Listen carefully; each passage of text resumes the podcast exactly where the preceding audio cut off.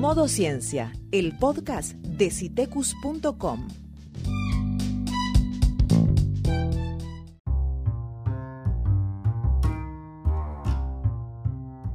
Pone tu smartphone, tablet o computadora en modo ciencia.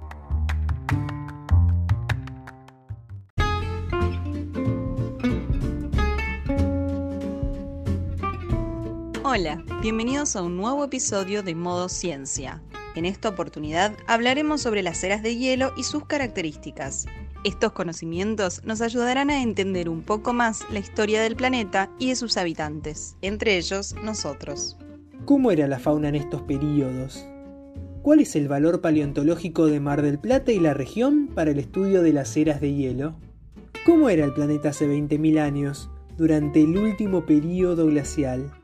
Responde estos interrogantes Matías Taglioretti. Es licenciado en paleontología y responsable del área de paleontología del Museo Municipal de Ciencias Naturales Lorenzo Escaglia de Mar del Plata. Activamos el modo ciencia y lo escuchamos.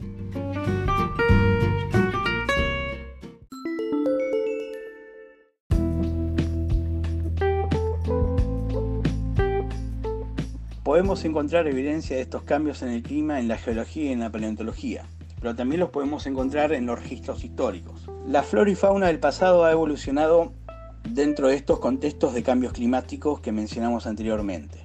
Y sabemos al estudiar el registro fósil que en función de estos cambios climáticos los organismos cambian su distribución geográfica e inclusive estos cambios van a promover la aparición de adaptaciones. En otras palabras, van a intensificar el proceso de evolución de las especies. En Mar del Plata tenemos un registro paleontológico excepcional que nos permite estudiar las variaciones climáticas del último segmento de la última era de hielo, que es la era, la era de hielo cenozoica. Y en especial eh, la glaciación cuaternaria, o sea, de los dos últimos 2.5 millones de años, un momento que conocemos como época pleistocena. Sé que a ustedes les gustan las grandes bestias prehistóricas, pero mm, aquí los que nos permiten estudiar las variaciones del clima son los pequeños organismos como por ejemplo los roedores, los insectos, los organismos unicelulares marinos como los foraminíferos, los radiolarios y las diatomeas en los ambientes eh, continentales. Estos tienen mayor importancia al momento de estudiar los climas del pasado, ya que estos organismos, a tener una sensibilidad eh, mayor a las condiciones ambientales son los que nos van a permitir reconstruir las variaciones del clima.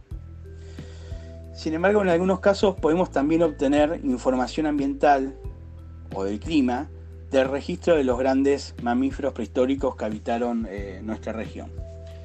Actualmente estamos evaluando la hipótesis de que si existe eh, una relación entre las paleocuevas de grandes mamíferos algunas de las cuales llegan a tener hasta 2 metros de diámetros y que habrían eh, sido producidas por perezosos terrestres gigantes y armadillos gigantes.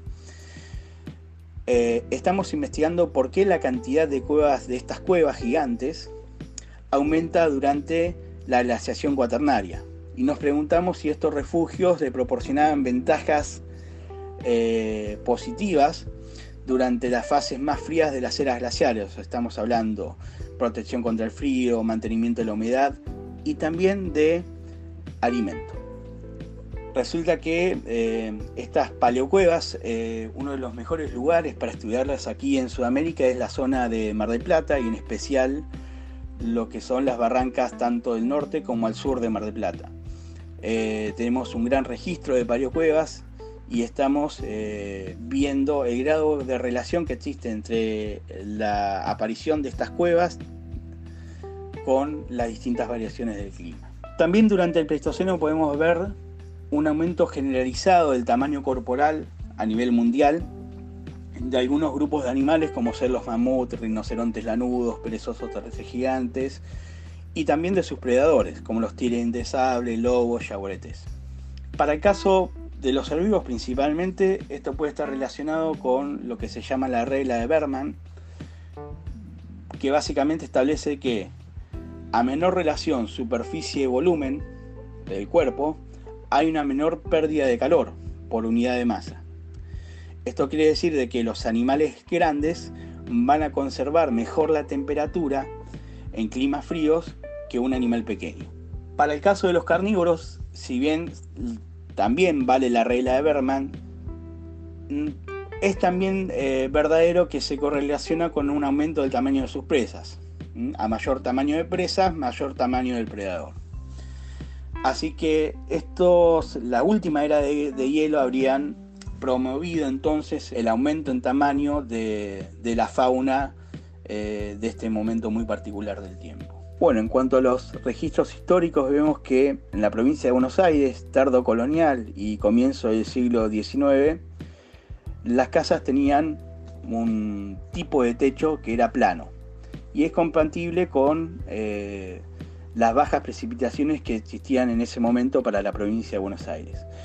Sin embargo, a principios del siglo XIX empiezan a aumentar las precipitaciones y esto va a disparar eh, una forma de construcción en donde los techos ya empiezan a aparecer techos a dos aguas y esto va a permitir a estos techos tener un, mejor drenaje de la lluvia que está cayendo. Entonces fíjense cómo también podemos obtener información climática inclusive a partir de lo que son las eh, construcciones humanas. Uno de los eventos glaciales más interesantes para mí de comentar sería el del último máximo glacial, hace 20.000 años atrás, en donde el nivel del mar baja aproximadamente unos 120 metros. Eh, esto va a dar como resultado que muchas plataformas continentales submarinas van a quedar emergidas. Todo lo que hoy conocemos como la plataforma continental submarina argentina estaría en gran medida emergida eh, ya que la costa se encontraría muy cerca de lo que es el talud continental. Eh, y todo lo que conocemos como Pampa Azul en realidad sería una zona de tierras bajas, eh, seguramente muy húmedas y muy propicias para la vida. Sin embargo, quiero dirigirme a lo siguiente. Durante este momento del tiempo, con esta baja impresionante del nivel del mar, muchas masas terrestres que antes estaban desvinculadas van a conectarse. América del Norte se va a conectar con Asia, Oceanía va a quedar toda conectada haciendo un puente terrestre que va de Australia a la península Malaya y con esto va a ocurrir la fase de dispersión más importante que va a tener el ser humano en su historia. Es a partir de esta última gran era de hielo que el humano va a poder, a partir de estos puentes terrestres, producto de la baja del nivel del mar, colonizar distintas partes del planeta Tierra. Entonces, fíjense cómo serán las contingencias eh, que un cambio climático hacia momentos más fríos que uno podía pensar, eh, digamos, atentan contra la actividad y la, y la vida humana, en realidad lo que va a hacer es, va a fomentar que el ser humano eh, colonice los últimos rincones del planeta Tierra.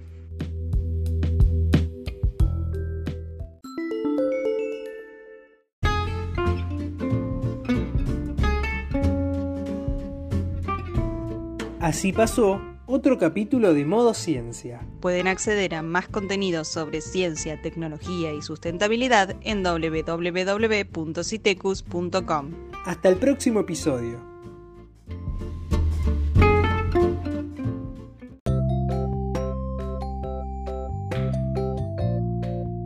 Podés volver a escuchar este y otros podcasts en Spotify.